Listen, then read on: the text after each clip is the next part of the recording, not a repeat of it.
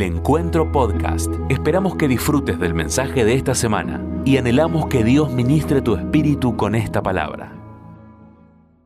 Te aconsejo. ¿A qué pensaste que te iba a decir que te ordeno, no? Bueno, también. También. Así que por favor, eh, en el culto de las once y media de la mañana, frente a esta palabra desafiante que, el Señor trajo a nuestro pastor Jorge, eh, sobre la mitad de la prédica, yo empecé a recibir eh, data interesante y me llovieron textos de la palabra de Dios y empecé a escribir cosas ahí en mi celular. Mientras esto corría, eh, suelo disfrutar de esos momentos. A veces no son tan seguidos como me gustaría que fuesen, pero la verdad, lo que pasó en el mundo de las cosas que no se ven, lo que pasó en el mundo espiritual, es que, es que el oído estaba abierto a escuchar la voz de Dios. Por supuesto que a veces queremos oír la voz de Dios y, no, no, tenemos la imagen o la idea de que tiene que ser audible. Puede ser que Dios use también lo audible, lo creo absolutamente. Pero fue hermosísimo ver en mí otra vez esta cosa de que se abre, se abre el oído y uno puede escuchar y empecé empecé a escribir, empecé a escribir, empecé, me cayeron textos, fue, la verdad fue arrasante. Y yo, no te digo que quedé cansado, pero quedé muy contento. Eh, así que lo que tengo hoy en mis apuntes es una revelación de la palabra dada esta mañana, así que voy a usar esa dirección. Eh, recibí de parte del Señor la, orden eh, de caminar el camino de esta dirección que fue embarcada esta mañana. Por eso el título de mi reflexión se llama Aprendiendo a oírte. Y quisiera que podamos leer en Romanos capítulo 5, a partir del versículo 1, vamos a leer hasta el versículo 10, 11, perdón. Y dice así la palabra de Dios. Así pues, justificados por la fe tenemos paz con Dios por medio de nuestro Señor Jesucristo, por quien tenemos también, por la fe, acceso a esta gracia en la cual estamos firmes y nos regocijamos en la esperanza de la gloria de Dios.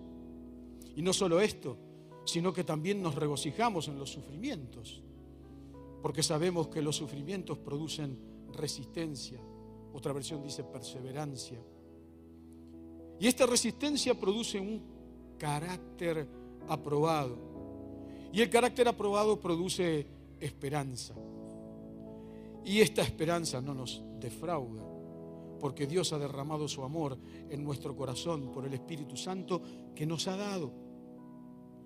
Porque a su debido tiempo, cuando aún éramos débiles, Cristo murió por los pecadores. Es difícil que alguien muera por un justo, aunque tal vez haya quien se atreva a morir por una persona buena. Pero Dios muestra su amor por nosotros en que cuando aún éramos pecadores, Cristo murió por nosotros. Con mucha más razón, ahora que ya hemos sido justificados en su sangre, seremos salvados del castigo por medio de Él. Porque si cuando éramos enemigos de Dios fuimos reconciliados con Él mediante la muerte de su Hijo, mucho más ahora que estamos reconciliados seremos salvados por su vida. Y el versículo 11 dice, y no solo esto, sino que también nos regocijamos en Dios por nuestro Señor Jesucristo, por quien ahora hemos recibido la reconciliación. Y el primer punto que quiero tocar le puse como nombre en esta reflexión incomparable, que tiene que ver con esta canción que recién adorábamos al Señor. Porque eh, ponernos a analizar la gracia de Dios es meternos en un camino tan amplio, tan grande, que cambia en la primera esquina que doblás. O sea, yo siempre digo que analizar la gracia de Dios es como, es como estar, eh, ser un toro y, creer que el toro lo tiene al torero ahí, que ya la va a agarrar y que lo va a dar vuelta y que lo va, lo va a clavar todos sus cuernos y el tipo hace, ole. Cuando vos pensás que ya estás ahí, que decís, ah, yo, yo tengo una vida firme en el Señor, creo en el Señor, conozco, conozco al Señor, vos te metés en la gracia de Dios, que aparte es inexplicable, porque que yo haya sido perdonado, que vos hayas sido perdonado, perdonada, no tiene sentido común. es solamente por una visión del Espíritu Santo. Por eso dice que por la fe nosotros solamente podemos entender esto, no de otra manera. Porque la gracia de Dios no tiene explicación humana. Solamente necesitamos vivirlo, necesitamos meternos en esa gran cancha. Eh, si, no, sé, ¿cómo se llama? ¿Dónde están los toros? No se llama cancha, no, pero más o menos. Y estar ahí metidos y pelearlo. Pero en el momento que uno piensa que llegó al final o que llegó al conocimiento, al conocimiento total, dice, no, hay más, hay más. Analizar la gracia de Dios es analizar la justicia de Dios fuera de la justicia humana. Ponernos a invertir tiempo conociendo al Señor y administrando y aprendiendo de su gracia. Es imposible, la gracia es un problema. Es un problema lleno de la gloria de Dios, pero es un problema porque cuando yo me meto a descubrir y a, navegar en la, en la gracia de Dios, me estoy metiendo en un mundo sin fin, infinito, porque es de Él. Y la grandeza de Dios, o sea, Dios es tan grande que su infinito es imposible de entenderlo, por eso es infinito. O sea, cuando llegás a lo que pensás, ustedes fíjense, piensen una sola cosa, hablando de gracia y grandeza de Dios. Nosotros vemos cientos de miles de estrellas en el cielo. Pero vemos el pasado de las estrellas. Porque lo que vemos es el final, es lo que quedó de ellas. Qué loco, ¿no? Es impresionante. Podemos ver una noche hermosísima, llena de estrellas, pero nosotros estamos viendo lo que quedó de la estrella miles de millones de millones de años antes de que la podamos ver. Eso es grandeza de Dios, no hay otra explicación. La gracia de Dios nos tiene tanta paciencia que ha derribado no todo tipo de incredulidad, sino que no te queda otra cosa que creer, porque no hay manera de vivir sin poder creer en su gracia. Navegar en su gracia es navegar en un mundo, como te decía, totalmente desconocido, pero lleno de pasión y de revelación, porque es imposible. Hay un libro muy bueno, eh, tiene muchos años, eh, que se llama eh, Despertando, del despertar de la gracia, de un excelente escritor. Yo soy bastante fanático de este escritor, Swindle es el nombre, donde dice, esto es imposible, no, no, porque yo, me puedo entender, por ejemplo, frente a mis culpas, frente a las culpas que Jesús cargó por mí en la cruz del Calvario. No hay cosa peor que una culpa, por eso el diablo, su gran denominación personal es el acusador de los hermanos, porque él fabrica culpas falsas para llenarnos de prejuicios, para maltratarnos, para confundirnos. Y también usa las culpas verdaderas para, para reprimirnos y para llenarnos de límites que hacen que nosotros creamos que no servimos para nada y que no merecemos la gracia de Dios. Y Dios dice totalmente todo lo contrario. Yo digo, no, yo no te merezco, yo no te merezco. Y Dios dice, yo voy a hacer que me merezcas. Porque la gran ventaja de Dios como papá es que es mejor que tu papá biológico. Y es mejor que mi papá biológico. ¿Cómo? Sí. Dios es mucho mejor que tu papá biológico.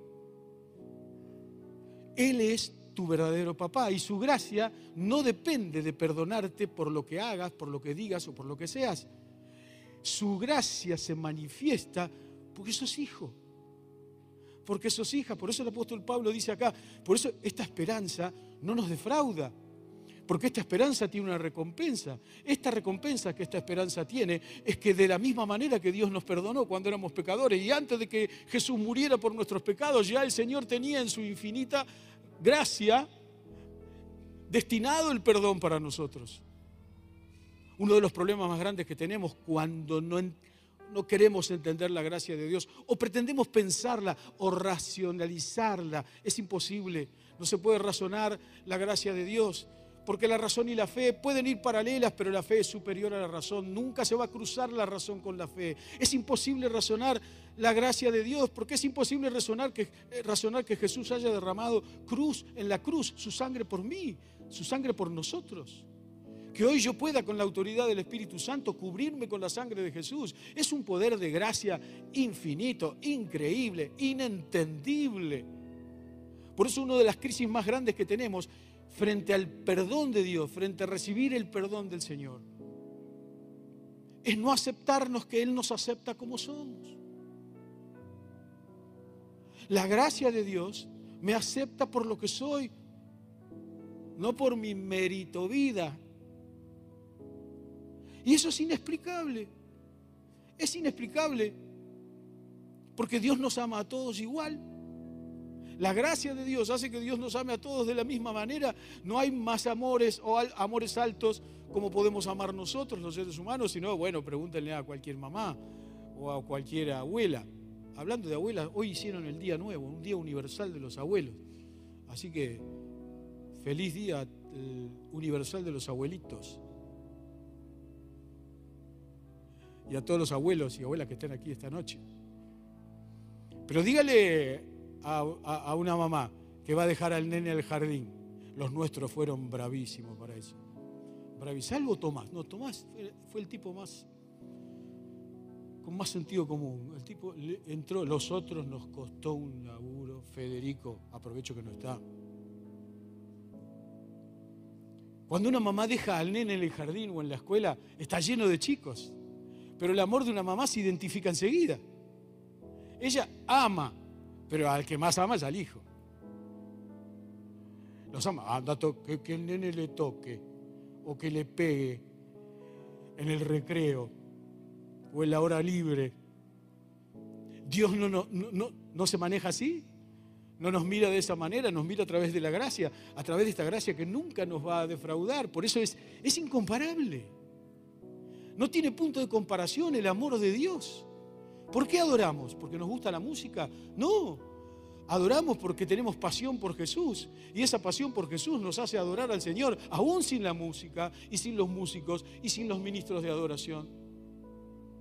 La gracia de Dios hizo que nos dé hombres y mujeres de Dios capacitados y ungidos del Espíritu Santo para poder adorar al Señor. Por eso esta esperanza nunca nos va a defraudar. Podrá haber una demora en la espera, pero nunca va a ser defraudada la espera. Por eso esta esperanza es una esperanza verdadera. Como escuchábamos esta mañana, esperamos en el Señor. No esperamos en los hechos prácticos de los seres humanos. Estamos para bendecir a la gente. Por eso la gracia de Dios nos ha transformado, transforma nuestra mente, nuestra alma, nuestra vida interior, para bendecir a la gente. Sos de bendición. Dios quiere que seas de bendición si todavía no encontraste esta realidad. Esta es una noche maravillosa para los que están acá, para los que están en casa.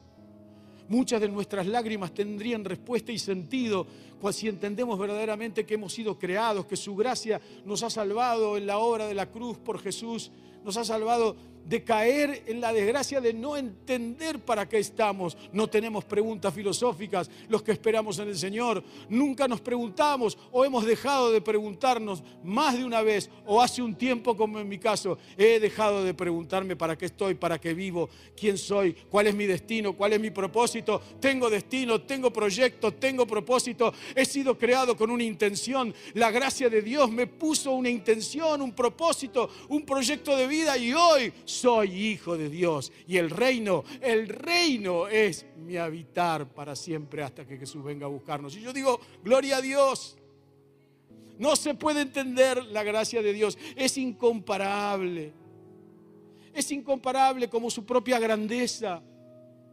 Hace un, pocos domingos atrás yo hablaba de esta cosa de cómo poder entender la gracia de Dios si ni siquiera podemos entender su grandeza cuando Él dice, cuando Él dice, yo los puedo tener a todos ustedes en las palmas de mi mano. Cuando dice todos ustedes, habla del mundo, habla de más de 6 millones de habitantes.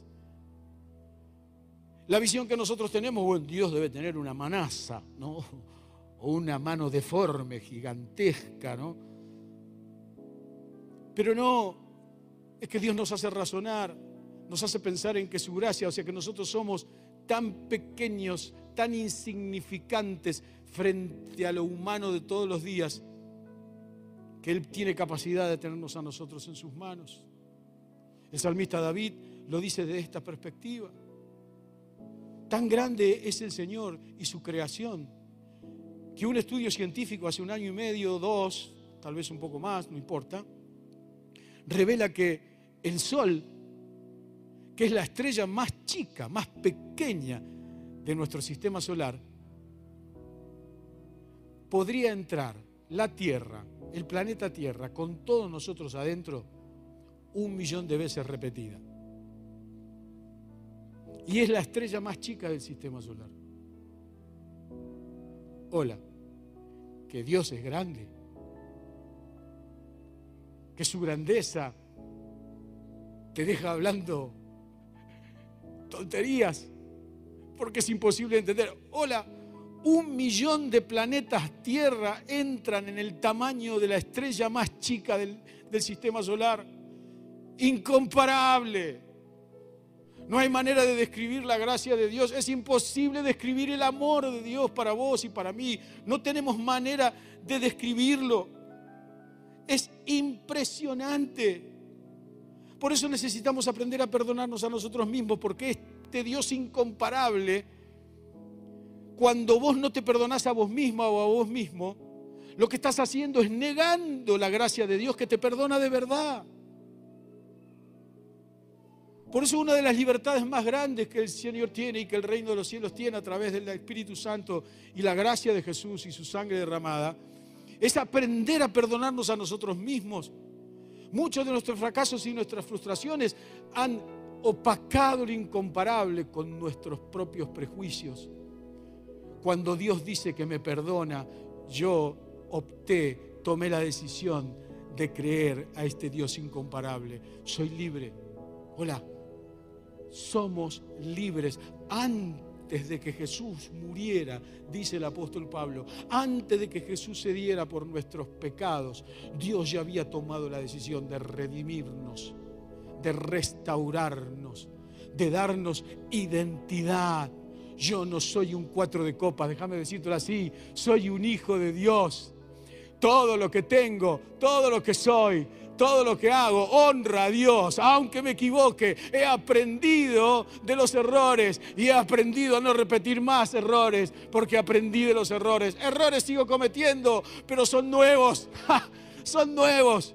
Aprendí a no vivir de los errores. Por eso en el nombre de Jesús esta noche lo incomparable de Dios anhela meterse en tu vida, en tu corazón. Hace un tiempo atrás, eh, bastante tiempo atrás, Lili se va a acordar de esto. Yo recibo una, se pide una cita en el consultorio pastoral y viene a verme una, una vidente. Claro, hasta el día que se sentó en mi oficina yo no sabía que era una vidente. Eh, se sentó ahí, me acuerdo, ella estaba vestida con todos los colores, no sé, hay la lista de colores, estaban todos, todos los colores. Una señora medianamente mayor. Va, a esta altura de mi vida ya no sé qué es un mayor mediano o un medianamente mayor, ¿no? Pero qué sé yo, como yo, va. y me dice, mire pastor, estoy acá porque yo quiero demostrar, cuando empezó a hablar de eso, yo dije, ¿quién le dio la cita a esta mujer? No estabas, Mica, ahí, así que quédate tranquilo. ¿eh? ¿Quién le dio la cita a esta señora? Porque el desafío que me vino a plantear ella, yo pensé que era una consulta, una consulta pastoral, que terminó siendo algo de bendición. Ahora les voy a contar, lo voy a abreviar. Y me dice, yo quiero poner a prueba la grandeza de su Dios con la grandeza de mis planetas. Mis planetas.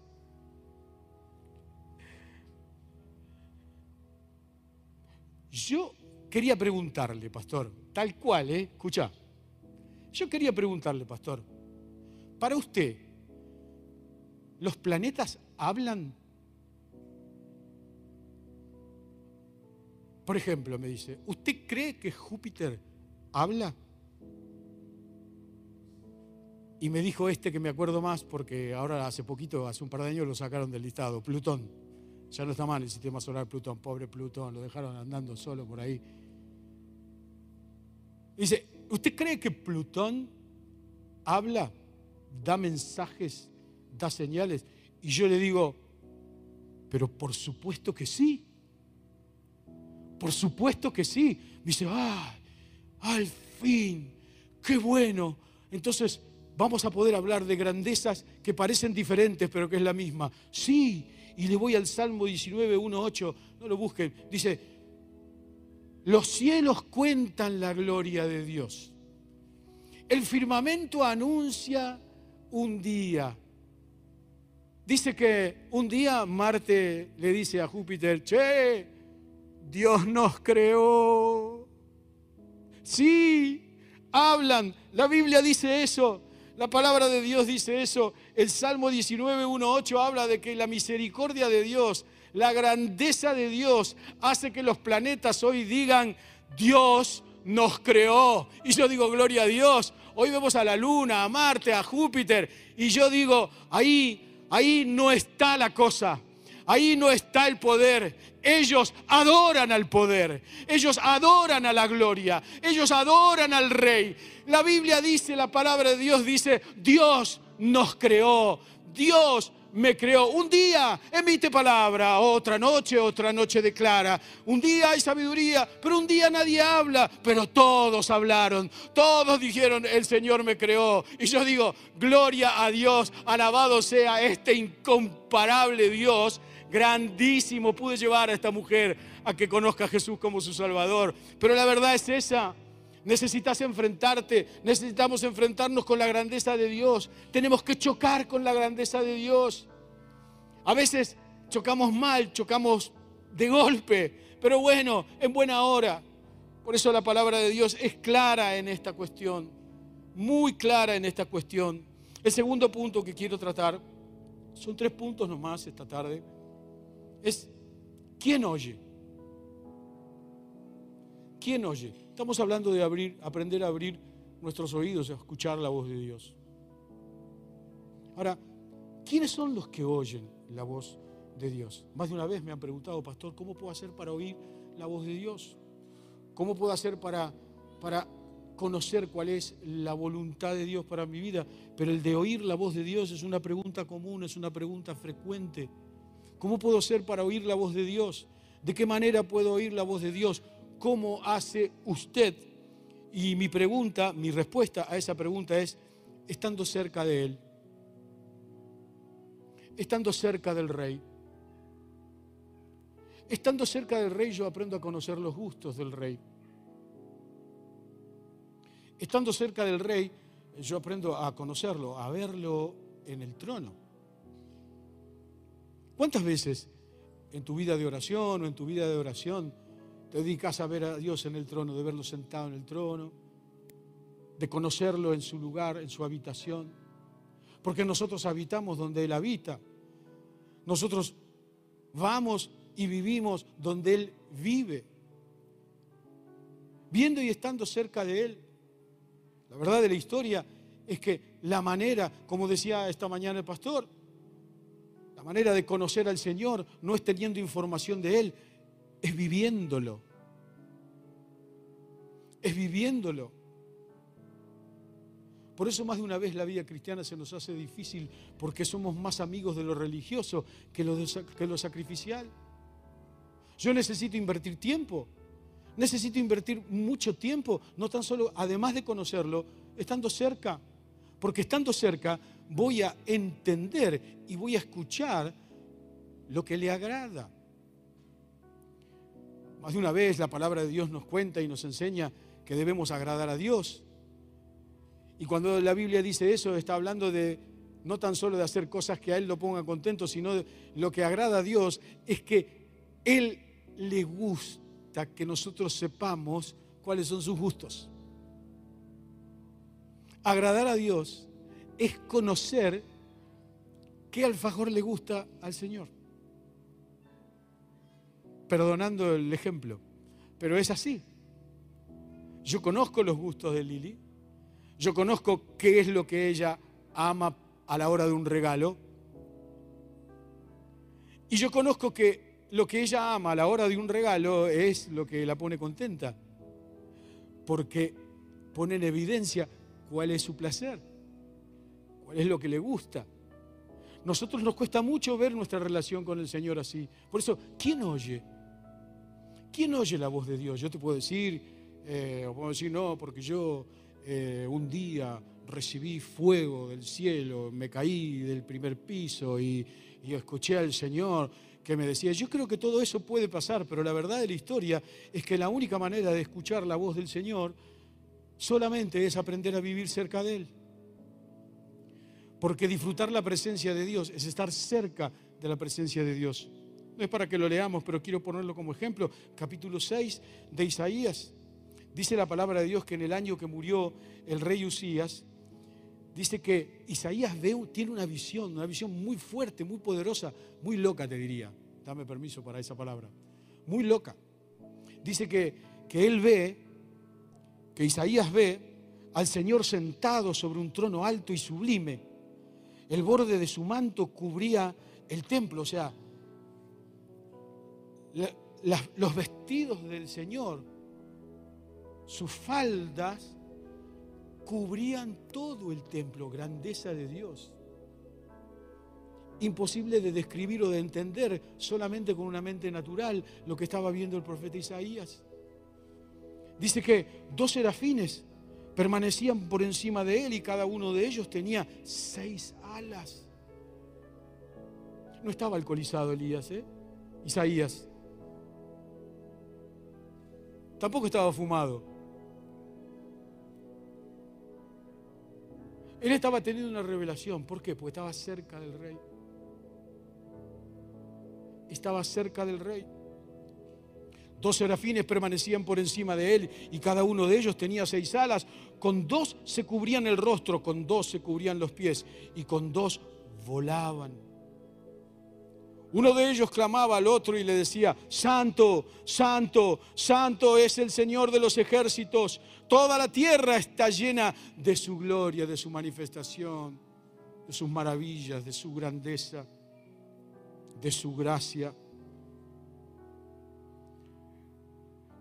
La voz del que clamaba hizo que el umbral de las puertas se estremeciera y el templo se llenó de humo. Entonces dije yo, ay de mí, soy hombre muerto, porque él, sabía, él sabía muy bien que lo que le había dicho Dios a Moisés era, nadie va a poder ver mi rostro, nadie puede ver mi presencia.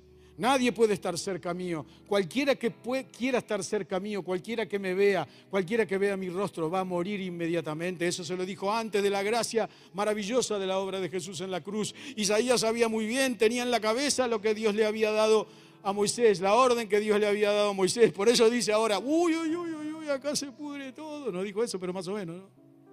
Uy, uy, uy, uy, uy, acá se pudre todo. Dice, el Señor de los ejércitos, aun cuando soy un hombre de labios impuros y en, y habito en medio de un pueblo de labios también impuros. Entonces uno de los serafines voló hacia mí, en su mano llevaba un carbón encendido, dice la palabra de Dios, que había tomado del altar con unas tenazas, con el carbón tocó mi boca y dijo, con este carbón he tocado tus labios para remover tu culpa y perdonar tu pecado, gracia, cercanía, bendición. Después oí la voz del Señor que decía, ¿a quién enviaré? ¿Quién irá por nosotros? Yo respondí, aquí estoy yo. Y acá quiero invertir unos minutos. Miren, Dios no lo estaba preguntando irónicamente para que Isaías responda eso. El Señor no le estaba respondiendo. El Señor estaba entrenando a Isaías a aprender a oír la voz de Dios. Y que de la única manera que él iba a oír la voz de Dios es con cercanía y con visión real de su trono de gloria y de la presencia y persona manifiesta del Señor. Él en ningún momento, el Señor nunca hizo eso para darle una orden a Isaías para que le diga, vos vos vas a ir. No. Fue la preactividad de alguien que estaba con el oído abierto, la mente abierta y el corazón abierto que dije, voy yo. No le dio órdenes el Señor, voy yo. Yo voy a ir. Yo voy a ir. Para oír la voz de Dios necesitamos ser proactivos, necesitamos dedicarnos a bendecir. No esperes que la necesidad venga para ir a bendecir la necesidad. Pastor, ¿cómo hago para oír a Dios? Sé proactivo, sé proactiva. Usa de tu bendición, transferí tu bendición. No esperes que Dios te dé una orden para salir a bendecir, porque la orden ya la tenemos desde el día que hemos entregado nuestra vida a Jesús. Ir por todo el mundo y predicar el Evangelio. Proclamen al Dios de la restauración de la misma manera que Él nos ha restaurado, restaurará a todo el mundo. Dios no tan solo ya nos dio en la obra de Jesús la orden. Ahora nosotros necesitamos ser proactivos. Esta mañana el pastor hablaba de, de bendecir, por ejemplo, a nuestro comedor en las colinas. No hace falta, no tendríamos que esperar. Decir quién quiere ir el próximo fin de semana, a bendecir a las hermanas que están ahí invierno y verano, cocinando, a bendecir a los chicos y a las chicas, y a la gente que está ahí participando de esos alimentos. Lo que el Señor está pidiendo, vos querés oír mi voz, sé proactivo, porque te voy a bendecir. Sé proactiva porque te voy a bendecir. Hey, hay alguien que diga amén esta tarde aquí. Te voy a bendecir, sé proactivo, sé proactiva. Necesitamos vencer la comodidad de la silla y ponerle un eyector a cada una de nuestras sillas. No somos una iglesia porque tenemos sillas para sentarnos ni tenemos reuniones llenas de la gracia y del poder de Dios. Somos iglesia porque hemos aprendido y estamos aprendiendo a oír la voz de Dios. ¿Quién oye la voz de Dios? ¿Quién oye la voz del Señor? El que está cerca del rey. El que está cerca del rey y puede escuchar que el rey no estaba dando una orden, sino estaba preguntándose a sí mismo, déjamelo decírtelo así, decía, ¿a quién vamos a enviar? Isaías, como te decía, se sintió desafiado, pero en realidad no estaba respondiendo a una orden. Salió sin la orden, dijo, yo lo voy a hacer. ¿Vos querés escuchar la voz de Dios? Ponete la decisión de hacerlo. No es que la voz de Dios está garantizada para los que predicamos o para los que podemos llegar a estar un domingo como hoy en el púlpito. No se trata del púlpito, ah, de mil veces hemos predicado esto. No se trata de eso. Se trata de abrir nuestra mente, de abrir nuestro corazón, no tan solo a lo nuevo de Dios, sino a que su gracia y su misericordia abran nuestros oídos. Yo si yo tengo que preguntar esta noche, ¿quién quiere oír la voz de Dios claramente? ¿Necesitamos oír la voz de Dios? Necesitamos que verdaderamente, como escuchábamos hoy, Dios sea nuestra agenda. Que Dios no sea parte de nuestra agenda. Que el Señor sea nuestra agenda. O decime, ¿no estás un poco cansado, un poco cansada? ¿No te sentís a veces empujado, empujada a creer, a tener fe? Cuando en realidad lo que estamos necesitando es, hablame, Háblame. Es como cuando uno busca los dones del Espíritu Santo. Yo no puedo quedarme esperando qué don Dios me va a dar. Tengo que salir a buscar. Porque todavía el que busca, ¿qué pasa? ¿Qué cosa? Encuentra. Ese es un principio espiritual. Cuando yo salgo a buscar los dones espirituales o cuando vos salís a buscar los dones espirituales, no nos quedamos esperándolo, salimos a buscarlo, a ver, a ver, ¿dónde? Y me meto y te metes en un barro después te metes en otro barro diferente, hasta que un día el Señor te habló y te dijo, es acá, capo, acá es mi amor, es acá, metete acá, metete acá, ensuciate todas las zapatillas acá, es acá es donde te quiero, acá es donde te quiero metido, acá es donde te quiero metido, acá es donde te quiero bien, bien metido, bien metida. Hay que ser proactivos, si sos proactivos, Dios te va a recompensar. Muchas veces la recompensa no viene porque no somos proactivos en el espíritu, porque estamos esperando que Dios me hable. Yo si Dios no me habla, no me muevo. No es así. Perdonen la vehemencia. Parezco enojado, pero no estoy enojado. Es vehemencia. No es así. No es así. ¿A quién mandaremos? O yo. Anotame a mí. Y si no me anotame, me tiro igual.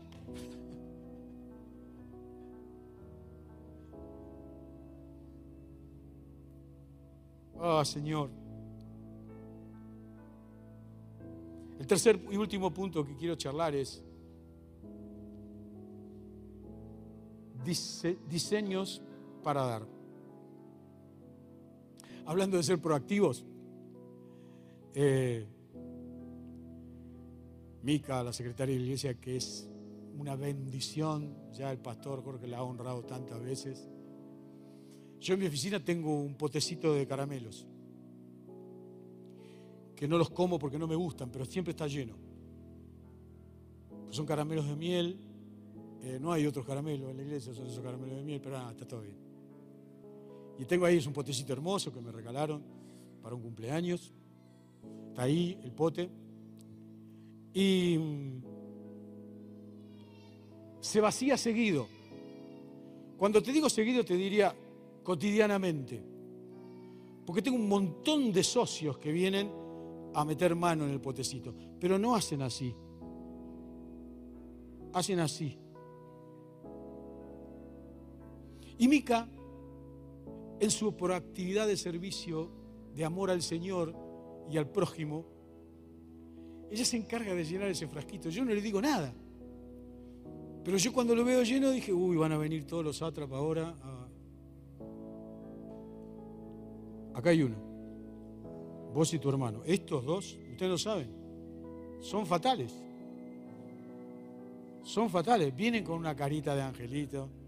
Tienen, tienen alas negras, ¿no? Pero vienen, vienen, golpean la puerta golpean la puerta. Hola, tu hermano es el peor de todo, el más chico, te digo. Aparte, ese, ese me da vuelta. Y vos sos un gran entrenador. Te lo digo así delante de todo el mundo. Vos sos un gran entrenador. Estos dos vienen y dicen, hola pastor, Dios te bendiga. Cara rota. Cara rota. ¿A qué viene el tipo? A meter la mano, no el dedo, la mano. Dos para mí, dice el hermano de él, el más chico, y dos para mi hermano. Y este nunca los ve, los dos de él no los ve, pero ni loco. Ahora te defiendo. Ahora te defiendo. El pastor Luis Orisberger, que está presente acá. Hola Dani, ¿cómo estás? ¿Todo bien? Sí, bueno, qué lindo. Y se fue. El pastor Gustavo Núñez es el más grande de los ladrones de caramelo de mi potecito. Ese viene con mano llena, pero doble, truc, truc. Mis hijos, los tres, uno se pone contento y se viene a asegurar al padre. No, vienen a buscar los caramelos. Vienen a buscar los caramelos. Así, ¿Qué te quiero decir con esto? La proactividad, la proactividad en el espíritu. Bendice. A mí me saca una preocupación, que es la de que, uy, se vació el potecito. Mica sirviendo al Señor, lo que hace es cargar simplemente, mira lo que te estoy diciendo, eso es servir al Señor humildemente aprovechando de su gracia. Lo pongo como ejemplo porque viene claro, claro, claro. Yo no disfruto de los caramelos, pero los socios todos. Todos disfrutan de los caramelos. ¿Por qué? Porque hubo alguien que tomó la decisión de no esperar una orden. Porque hubo alguien que tomó la decisión de no esperar que le digan, por favor, llename el potecito porque van a venir todos estos delincuentes y no van a tener que comer caramelos. No hubo, no esperó la orden. Ella sabe que eso es de bendición. Y que encima a mí, en cierta manera, me deja contento. Porque si no, si tengo que andar contando todos los caramelos que se roban, me pongo mal. Pero esta es la verdad de la historia. Porque cuando entendemos esa intención del corazón de Dios sobre nosotros, entonces entendemos los diseños para dar. No lo voy a leer todo, pero voy a contar la historia. Segunda Samuel 23, del 15 al 30. Léanlo en casa, por favor. Es algo muy interesante. Cuenta la historia, David cuenta, eh, la palabra de Dios cuenta la historia de los, de los valientes de David, a los que están en casa escuchándonos, que más de uno como nosotros aquí estamos viviendo tiempos de guerra espiritual. Cuenta la palabra de Dios esta historia del rey David, de, de los valientes del rey David. Aproximadamente eran como 30, dice la palabra de Dios. Eran tipos guerreros, pero eran tremendos tremendos. Y dice en un momento la palabra de Dios, dice que el rey David estaba mirando, estaba mirando para la tierra donde estaban los filisteos, que era una tierra que tenían que salir a conquistar y a ganar en guerra, que tenían que salir a pelear esa guerra. Dice que David estaba caminando por ahí, cuenta la palabra léanlo, disfrútenlo, porque ahí van a entender aún más este hecho de la proactividad. Que no es una proactividad de mérito, sino que es una proactividad en el espíritu, es decir, no necesito, no necesito que alguien me diga que lo abrace para abrazarlo, salgamos a abrazarlo antes que te lo pida. Salgamos a bendecir antes que necesiten, antes que aparezcas en el final de la bendición. Lo que pasa acá con David es esto. David dice, qué sed que tengo, cómo me gustaría tomar el agua de allá, porque es agua pura, fresca, limpia. ¿Cómo me gustaría? Y dice que de los 30, solo tres escucharon lo que el rey decía. ¿Por qué? Porque estaban cerca. Estaban cerca del rey, y del rey y oyeron la voz del rey. Lo oyeron. Cazaron el gusto del rey. Lo que al rey le agradaba, lo que al rey le estaba por gustar. Lo que el rey quería y no salieron a ser obsecuentes, salieron a pelear y se metieron en una guerra. Tres tipos contra todos los filisteos se metieron en una guerra y trajeron agua para David. Impresionante. Estos tres guerreros no tenían tanta fuerza y tanto valor como los otros guerreros que describe la palabra de Dios. Fíjate que eh, después está la lista de todos esos guerreros. Dice que había uno de los guerreros que había, estaba, era proactivo del rey, proactivo en el espíritu, en la visión. Dice que era proactivo del rey y que un día, una tarde en medio de una nevada, en, la ciudad, en la nación, dice que ve a un león atrapado en una cueva y el tipo se mete adentro de la cueva y mata al león. Nadie le dijo anda a matar al león. Pero eran guerreros. Y son tipos que quedaron anotados en la historia. Dice que otro tenía una lanza que era especial y que con esa lanza había matado a 30 filisteos de una. Una lanza, 30 filisteos, de una. Nadie lo mandó a matar a los 30 filisteos. El rey no los mandó a matar a los 30 filisteos. Ellos tomaron la decisión porque su estado era un estado de guerra. Era un estado de proactividad en el poder del Espíritu, sabiendo que Dios le iba a dar al rey David esa tierra donde estaba el agua fresca, pura y clara. Y estos tres se metieron en una guerra sin que el, rey se los pida. Se fueron y se metieron. Y cuenta la palabra de Dios que cuando llegan con el agua, David dice, ¿qué hicieron? Te fuimos a buscar agua.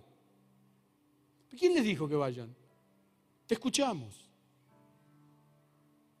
Dice, no, yo no puedo tomar este agua. Yo me pego un tiro, ¿no? Te digo, ¡pum! Nos matamos yendo a buscar agua y ahora no me la tomás. Dice, No, no, no. Yo con este agua, si tomo este agua, estoy menospreciando el trabajo que ustedes hicieron de meterse en la pelea y conquistar el agua para el rey. Lo que voy a hacer delante de ustedes ahora, en otras palabras, dice, voy a derramar este agua en la presencia de Dios. Y dice que los tres se quedaron sorprendidos y que en medio de esa sorpresa, estos tres guerreros del rey, que eran los menores de los 30, pasaron a ser los primeros de la lista. Dios recompensa la proactividad en el Espíritu cuando aprendes a escuchar la voz de Dios. Dios recompensa cuando aprendes a escuchar la voz del Señor. Ellos estaban cerca del Señor, estaban cerca del rey, el rey habló, lo escucharon, entendieron, descubrieron el gusto descubrieron lo que agrada a Dios. Eh, yo digo, ¿hay oído abierto esta noche para Él? ¿No te animás a romper todas las barreras que te han limitado para poder estar cerca del Rey hoy y conocer su trono, conocer sus vestiduras, conocer los ángeles que rodean el trono del Rey?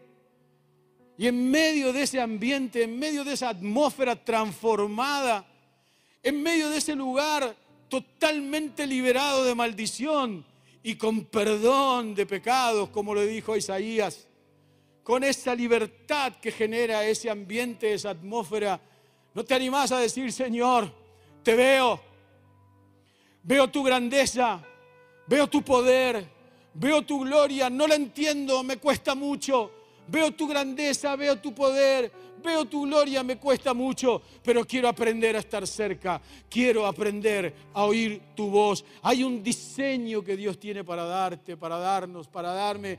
Ese diseño es un diseño de prosperidad, de bendición, pero por sobre todas las cosas de entendimiento de las cosas que no se ven de poder entender la vida de lo sobrenatural en lo natural de todos y cada uno de nuestros días de poder entender que conocer al Señor Jesús no es recibir información, es estar cerca, es oírlo hablar, es oírlo aconsejar, es como hemos escuchado en estos últimos domingos y esta mañana, es aprender a respetar y a tratar al Espíritu Santo de Dios como una persona. Él está aquí.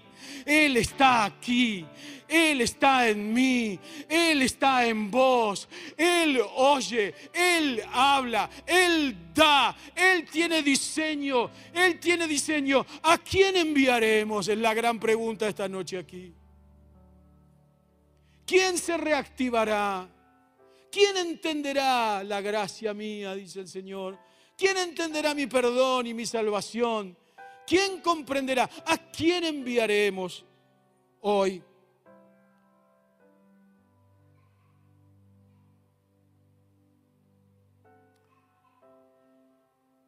Voy a finalizar. Adelante, chicos. ¿Qué es lo que agrada a Dios?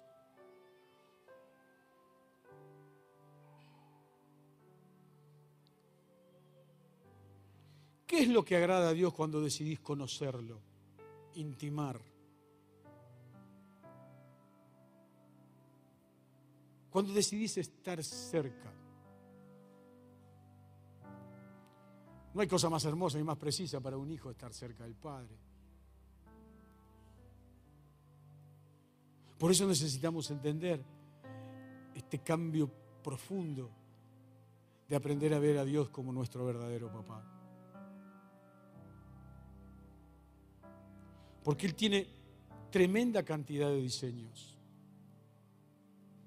destinados, programados. Tienen nombre y apellido. Porque cuando Él te ve, te ve restaurado, restaurada. Eh, ¿Puedes decir amén? No, pero pastor, no, yo tengo, tengo muchos pecados sin confesar. Confesalos. Despojate. No te distraigas esta noche. Ni siquiera te distraigas con el mensaje o con, con los adoradores. Ni te distraigas con el tiempo. Te pido en el nombre de Jesús. ¿Quién oye? Los que están cerca.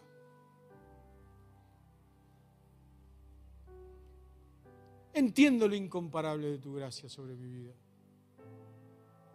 Pero Señor, yo sé también que tu diseño es que te agrademos. Efesios 5, 10 al 20 dice, traten de hacer lo que agrada a Dios. No se hagan cómplices de lo que no conocen a Dios. Al contrario, háganles ver su error, proactividad. No esperes que Dios te diga que declares el pecado, que denuncies el pecado. No esperes que el Señor te diga, hacelo. Dice la palabra de Dios, háganles ver su error, pues sus hechos no aprovechan de nada. La verdad es que da vergüenza hablar de los que ellos hacen a escondidas. Cuando la luz brilla, todo queda al descubierto y puede verse como es en realidad. ¿Qué es lo que le gusta a Dios? ¿Qué agrada a Dios? ¿Cuáles son los sabores espirituales que alegran el corazón del Señor? El versículo 14 dice, por eso alguien ha escrito, despiértate, tú que duermes, levántate entre los muertos y Cristo te va a alumbrar. Tengan cuidado de cómo se comportan, vivan como gente que piensa lo que hace y no como tontos.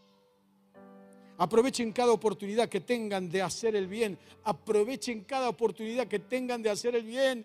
Sea un proactivo espiritual, sea una proactiva espiritual. No respondas a una orden, responde al corazón de Dios en tu vida interior. No sean tontos y no traten de averiguar qué es lo que Dios quiere que hagan.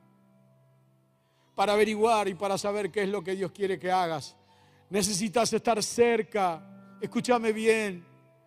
Necesitas estar cerca del rey. Es de la única manera que vas a recibir información y conocimiento. No se emborrachen, pues perderán el control de sus actos. Más bien, permitan que sea el Espíritu Santo quien los llene y los controle. Cuando se reúnan, canten salmos, himnos y canciones espirituales. Alaben a Dios el Padre de todo corazón y denle siempre gracias por todo en el nombre de nuestro Señor Jesucristo. Y yo digo, amén. Gloria a Dios. Hay palabra para cada uno de nosotros. Hay palabra para cada uno de nosotros, porque el rey, el rey anhela estar cerca nuestro. Y yo digo, amén, amén. Miren, yo sé claramente aquí y en casa, es, claro que estamos viviendo tiempos donde el oído se cierra. Donde más de una vez nuestras reacciones frente a los momentos críticos y sufrientes no están relacionados bajo la fe y la esperanza que no avergüenza, sino que están relacionados frente al por qué me hizo esto. Si Dios es mi verdadero papá, ¿por qué me pasó? ¿Por qué me lo hizo?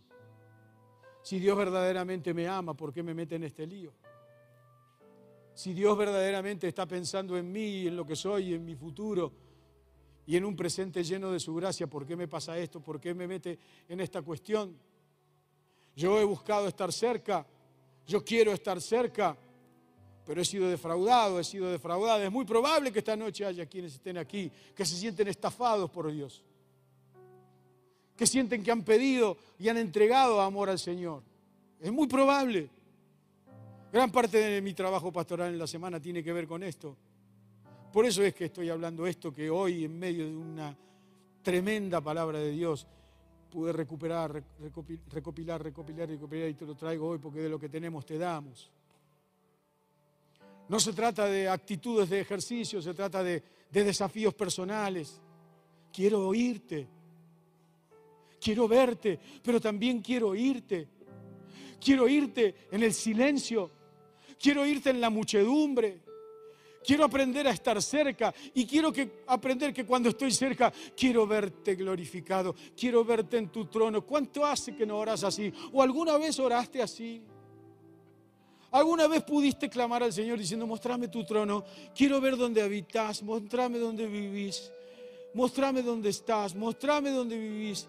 ¿Alguna vez hemos pedido eso? Vos me podés decir, no, pero ¿sabe qué, pastor? Hace poquito que nosotros estamos acá, no importa. Yo te digo, gloria a Dios, esta es la mejor noche, el mejor momento, el mejor tiempo para oír la voz del Rey. Acércate. Es probable que muchos estén aquí, hoy aquí en casa, que estén lejos que estén lejos del rey, que la estén peleando y que la estén batallando. Mira, quiero decirte que esa pelea y esa batalla desde la lejanía no sirve para nada. Lo único que hace es te angustia, te traba, te deja sin movilidad, te deja frustrado, frustrada y enojado o enojada, por decir al final, más sí, que se vaya todo al diablo y el diablo lo toma. Y el diablo lo agarra y más de una vez el diablo nos hace creer, ves, no te habla, no te escucha, no te responde. Y es probable, Dios suele hacer eso conmigo, con nosotros lo ha hecho por años, hasta que aprendimos a oír su voz. Dios se fue, Dios no está. Estás vos con tus líos, con tus crisis, con tus derrames y con tus historias. Lo único que se ve es oscuridad, el diablo apela a eso.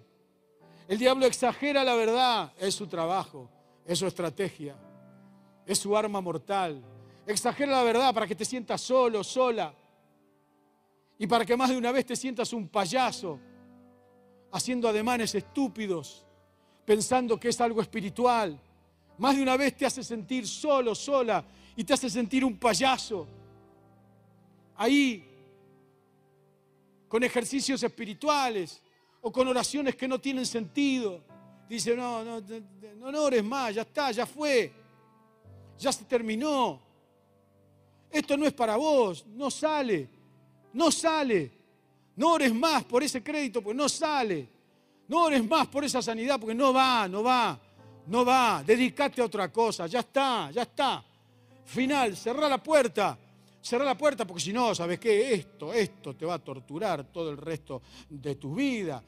Él es estratégicamente coherente. Él sabe muy bien que lo que Dios dice, como charlábamos un par de domingos atrás, lo que Dios dice lo cumple. Cuando Dios dice sea, es. Cuando Él lo sabe muy bien, Él tiene más fe que nosotros.